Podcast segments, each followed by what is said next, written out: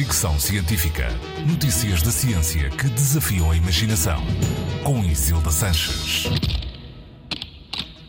Estar sozinho será o mesmo que sentir solidão? Um estudo recente mostra que quem passa tempo sozinho nem sempre se sente só.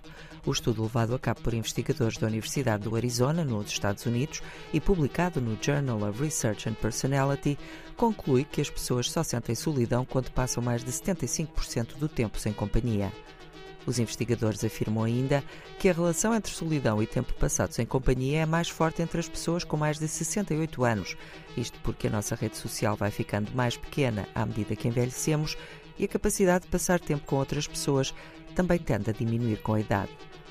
Os participantes deste estudo usaram uma app de telemóvel que grava a cada 12 minutos 30 segundos de atividade.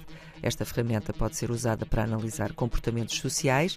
Aqui foi usada para medir o tempo passado sem companhia, registando não só interações no meio ambiente, mas também via telefone. Os resultados mostraram que os participantes passaram em média 66% do tempo sozinhos.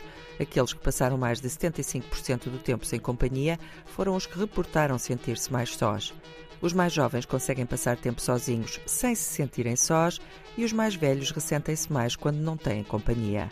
São já vários os estudos que associam a solidão a problemas de saúde, nomeadamente a doenças cardíacas, depressão, ansiedade e suicídio.